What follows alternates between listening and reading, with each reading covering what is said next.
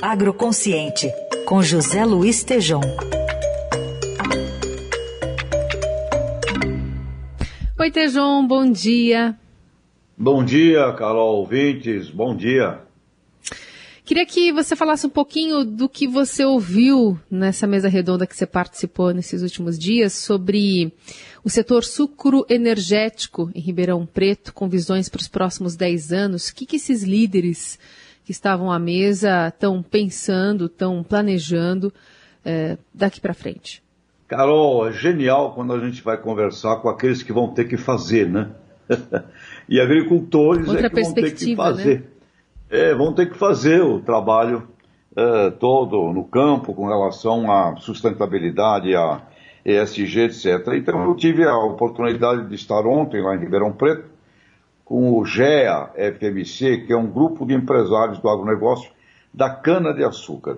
E eu fiquei muito positivamente impactado, Carol. Esse pessoal está muito positivo e muito otimista com esses movimentos da COP26, porque entendem que eles estão já na frente com relação ao movimento do etanol, com relação ao movimento do, uh, da, da biomassa, produzindo não só cogeração de eletricidade, mas também um potencial gigantesco uh, para biometanização, para o mundo do biometano.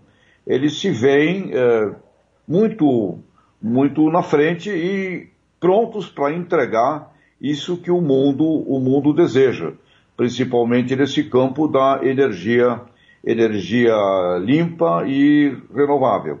E perguntei para eles fatores incontroláveis, não é, Carol? Aquilo que vocês não controlam, que, você, que vocês têm mais necessidade de prestar atenção, de ter articulação de estudos. Eles disseram exatamente o clima é o fator incontrolável mais complicado para o agricultor. Mencionaram a política, Carol, que a gente sabe muito bem, fator incontrolável danado esse, e mencionaram a importância de ter ao lado do setor sucro energético à opinião pública, porque eles até entendem que através da consciência da opinião pública eh, você tem uma chance maior também de interferir positivamente no mundo político. E Carol, eu perguntei para ele números, que visões vocês têm para os próximos 10 anos com relação ao setor da, da cana-de-açúcar? Olha, foi interessantíssimo. Eles disseram, olha, vamos, temos uma perspectiva de crescer muito o etanol, principalmente vindo o carro híbrido, que você acessa a bateria dele através de células eh, eh, que você uh, utiliza o etanol como, como o combustível, acham que a cana pode crescer de 20% a 30% nos próximos 10 anos.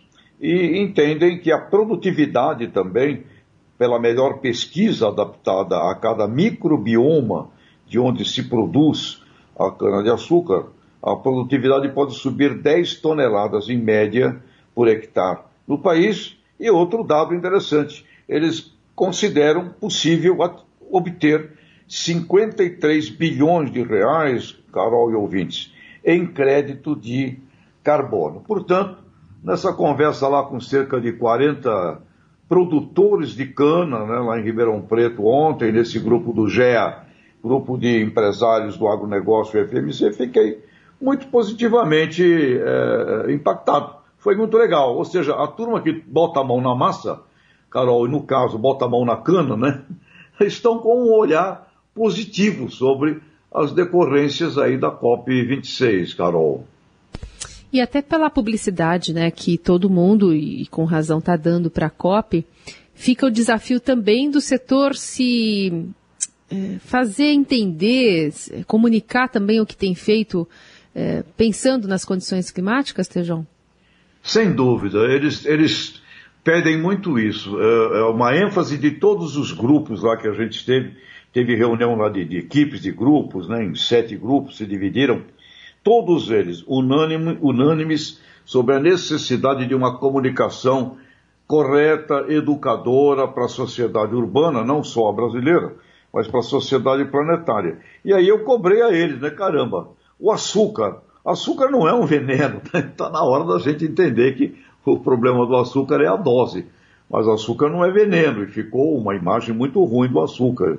é, tem que ser consertada. E outra coisa, Carol, essa história, eu só coloco etanol quando o preço dele estiver até 70%, 70 da gasolina. Eu não penso mais assim, eu coloco etanol no meu carro por razões de consciência ambiental, etc. Existe uma necessidade, Carol, de uma comunicação é, educadora, né, é, ética educadora, de tudo no agronegócio. No caso do suco, do setor suco energético, da mesma forma. Esse é José Luiz Tejon, conosco aqui às segundas, quartas e sextas. Portanto, bom fim de semana até segunda. E um bom café com açúcar uh, dentro da, da dose correta, viu, Carol? até mais, um beijo.